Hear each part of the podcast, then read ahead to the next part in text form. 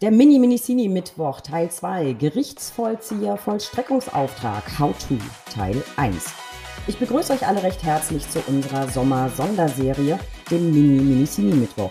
Um euch unsere Podcast-Sommerpause zu versüßen, haben wir für euch ein paar Zwangsvollstreckungsshorties aufgezeichnet, da ihr so bei dem Thema begeistert wart. Heute mit Folge 2 Vollstreckungsauftrag an den Gerichtsvollzieher Teil 1.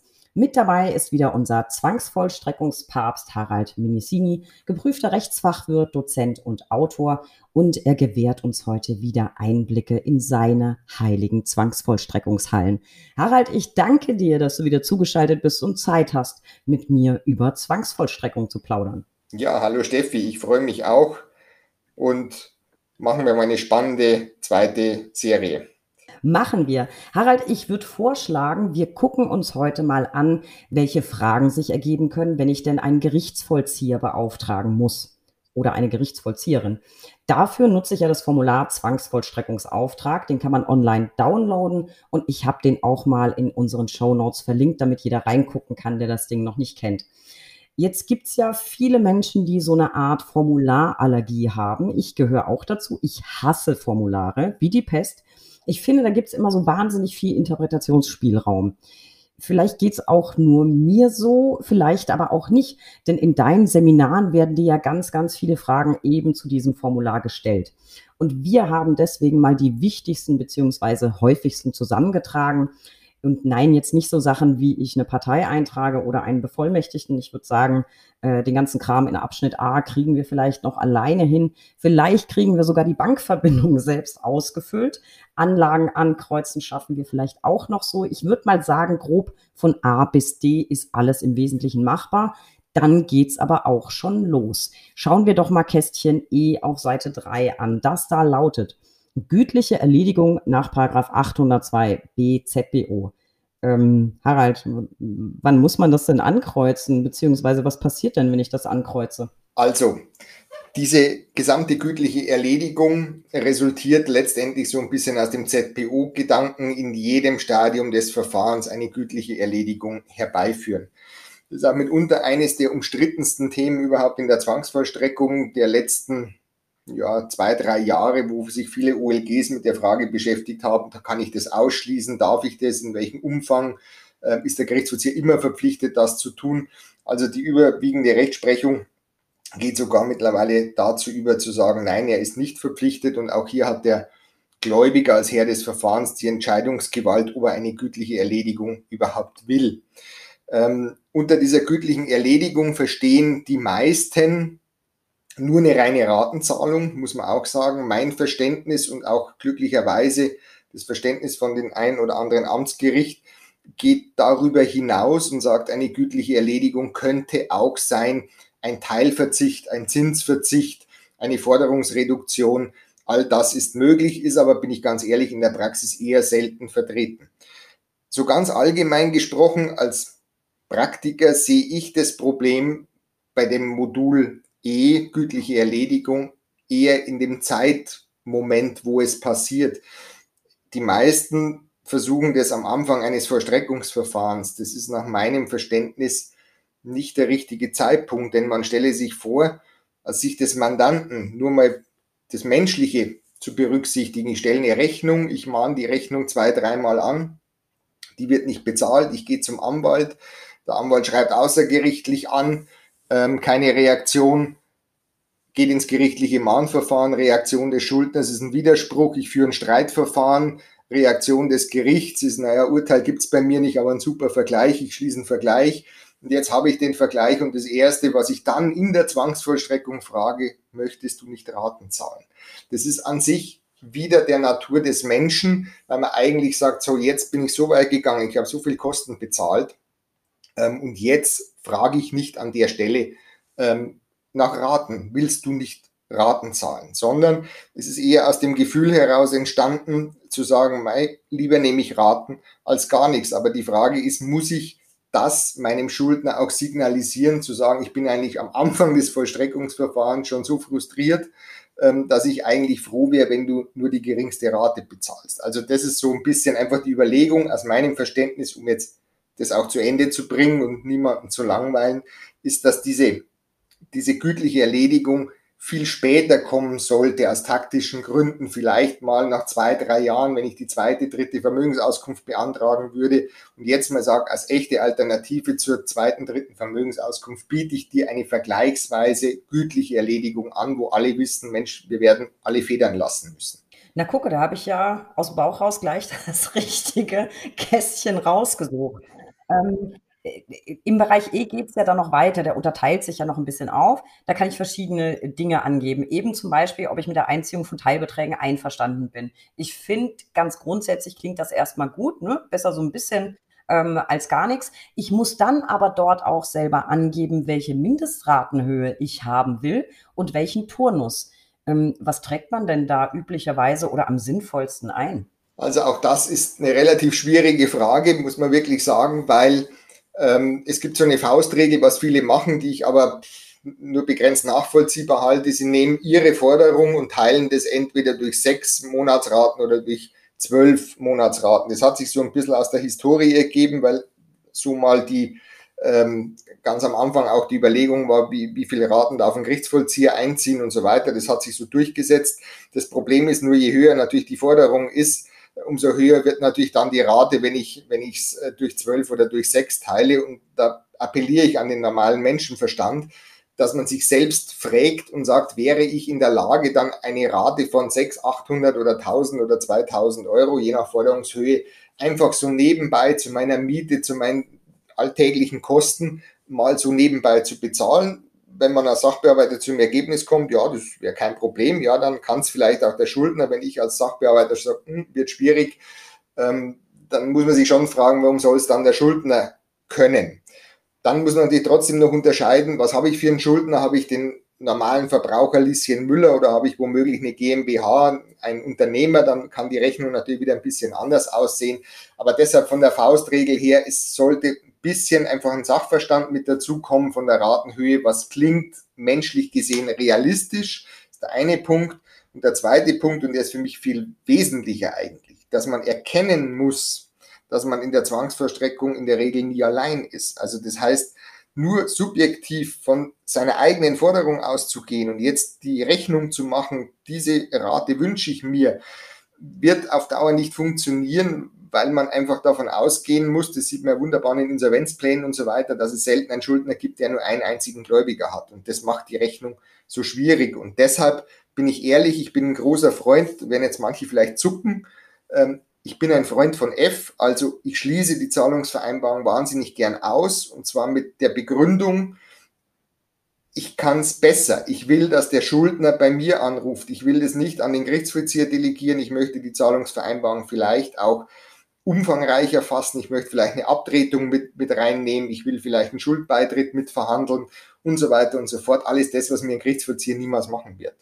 Und deshalb würde ich sagen, zurück zur, zur, zum Sachbearbeiter, zurück zum Gläubiger und ähm, eben, dass ich gar nicht mit der gütlichen Erledigung in Form von Ratenzahlung groß aufhalten, sondern wenn dann gütliche Erledigung, wenn ich sage, ich bin ein Teilvergleich und ich will einen Menschen, wie der Gerichtsvollzieher, der geht hin und sagt, ich biete dir an oder der Gläubiger bietet dir an, wir reduzieren die Forderung auf die Hälfte, wenn du das bezahlst, kriegst einen Titel. Das ist für mich gütliche Erledigung, wo es Sinn machen könnte. Das würde man aber niemals in der ersten Phase der Zwangsverstreckung machen oder unwahrscheinlich. Also wir schreiben, ja, wir schreiben uns mal hinter die Löffel. Die Vollstreckung ist manchmal eben kein Wunschkonzert und man sollte auf jeden Fall realistisch bleiben. Und das Tolle ist, jetzt hast du uns gleich schon ein paar Tipps für das Feld F gegeben. Damit sind wir letztlich schon bei G. Dazu habe ich nämlich auch noch eine Frage, die Vermögensauskunft. Da kann ich mich entscheiden zwischen Abnahme der Auskunft mit oder ohne vorherigen Pfändungsversuch.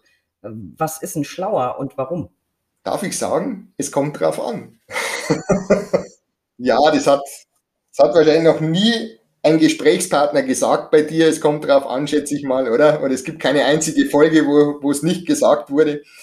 Ähm, ja, also generell ist es so, ich möchte mit einem aufräumen, das ist meine Herzensangelegenheit, ähm, der gute alte Kombi-Auftrag den man so früher kannte, ist halt oft immer noch verankert. Und ich darf erinnern, für die, für die jungen Zuhörer, die, die gar nicht wissen, von was redet der Mann mit dem Kombiauftrag.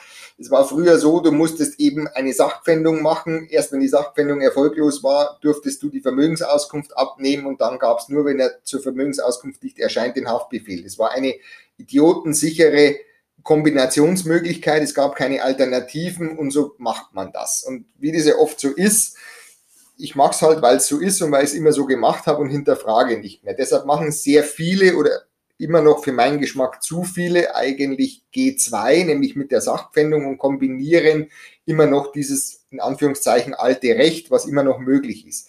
Man muss aber bedenken, dass der Gesetzgeber, ich stimme dem nicht immer zu, aber da muss ich sagen, da hat er mal wirklich recht, auch in der Gesetzesbegründung und erstaunlicherweise sehr nah wirklich am, an der Praxis er sagt, ungefähr 98 Prozent der Sachpfändungsaufträge verlaufen ergebnislos. Und deshalb sage ich ganz ehrlich, es ist einigermaßen vermessen, wenn ich dann meine, dass genau mein Auftrag unter die zwei Prozent fällt, wo jetzt plötzlich in der Wohnung ein riesen äh, Van Gogh hängt, den ich einfach nur von der Wand nehmen muss und, und versteigern muss.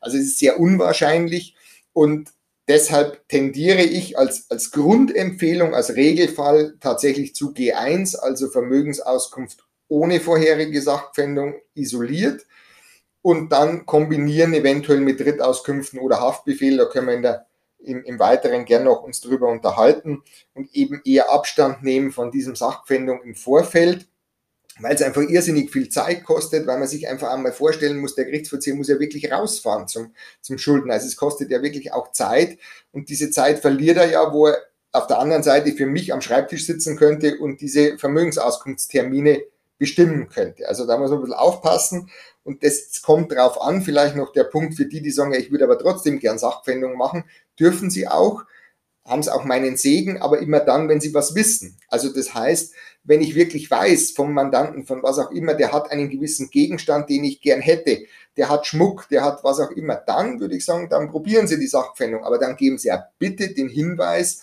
äh, was Sie gern hätten vom Schuldner ähm, damit der Gerichtsvollzieher danach suchen kann. Und dann erhöhen sich natürlich die Erfolgschancen wieder auf 50-50, weil entweder ist der Gegenstand da oder er ist halt nicht da. Also so sind sie ja wirklich bei den 98 Prozent womöglich ergebnislos. Das ist doch ein sehr, sehr sinnvoller Tipp. Heißt, wenn ich auf Instagram den Lambo gesehen habe, dann kann ich das mal machen. Dann rutschen wir doch ansonsten mal weiter zum Feld G3. Da kann ich nämlich ankreuzen, dass es sich um eine erneute Vermögensauskunft handelt. Also, dass der Schuldner innerhalb der letzten beiden Jahre schon einmal eine Vermögensauskunft abgegeben hat. Voraussetzung dafür ist, dass sich die Vermögensverhältnisse wesentlich geändert haben. Das muss ich dann ja auch angeben. Was bedeutet das genau, Harald? Wann liegt denn eine wesentliche Veränderung vor? Also, zum einen muss man, muss man sagen, diese erneute Vermögensauskunft, um das schon mal vorwegzunehmen, bevor die ersten gleich abschalten und sagen, oh Gott, wie kompliziert, ist eine der erfolgreichsten Vollstreckungsmaßnahmen aus meiner Sicht. Ist nicht so offiziell so bestimmt, aber ist eine der besten Maßnahmen. Denn man muss sich ja vorstellen, das, was du zutreffend gesagt hast, Steffi, ähm, der Schuldner hat eine Schutzfrist von diesen zwei Jahren, wo er eigentlich nicht offenbaren muss. Jetzt darf man Zwangsvollstreckung nicht nur juristisch betrachten, sondern auch menschlich betrachten. Und wenn man sich vorstellt, bei wem ändert sich in zwei Jahren gar nichts, also keinerlei Veränderung, eher selten, eher unwahrscheinlich. Umgekehrt heißt, ich hätte zwei Jahre als Schuldner Zeit, mir womöglich Vermögen aufzubauen, mir vielleicht sogar einen Job zu suchen, eine schöne Lebensversicherung abzuschließen, was auch immer, weil es bekommt ja keiner mit, denn ich habe ja zwei Jahre Schutzfrist. Und jetzt kommt genau diese berühmte erneute Vermögensauskunft. Ich komme innerhalb dieser Schutzfrist und sage, du musst trotzdem in den zwei Jahren offenbaren. Und plötzlich komme ich natürlich womöglich zu einem Zeitpunkt, wo mich der Schuldner nicht mag, nicht brauchen kann und ich ihn störe, weil er halt jetzt plötzlich was offenbaren müsste, was er sich gedacht hat, nö, das will ich eigentlich gar nicht sagen, ich habe zwei Jahre Schutzfrist. Also das schon mal vorab, um, um euch da draußen ein bisschen heiß zu machen, dass das schon, es macht Arbeit, aber es kann Sinn machen vielleicht, wenn man darüber nachdenkt. Und jetzt komme ich zu deiner Frage.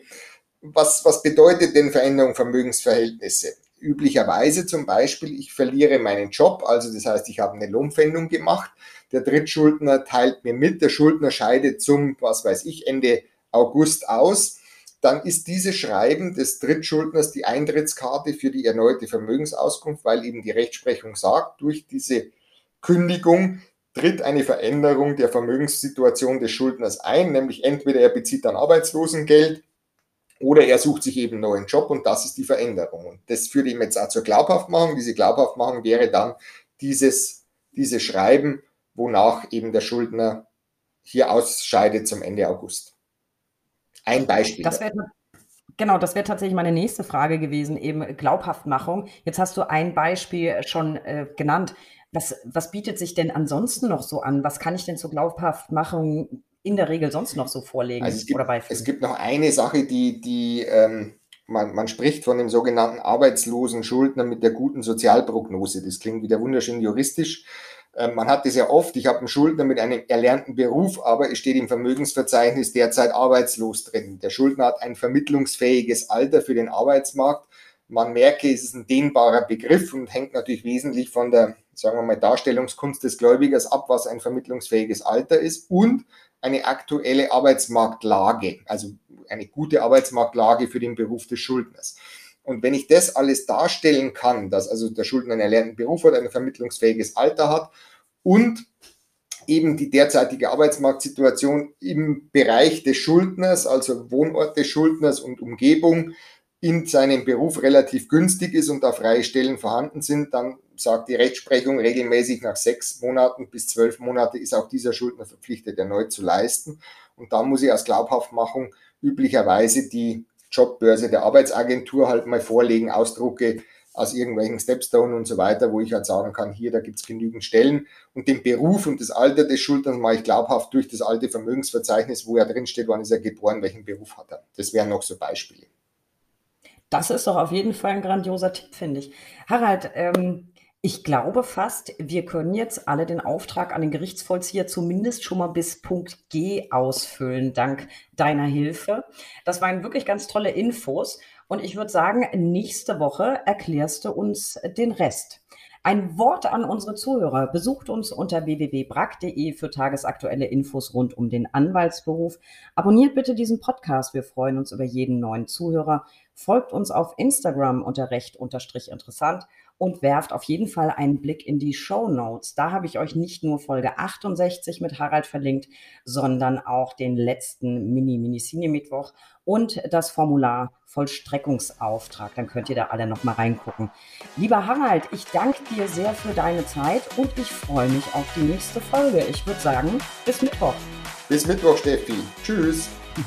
Tschüss.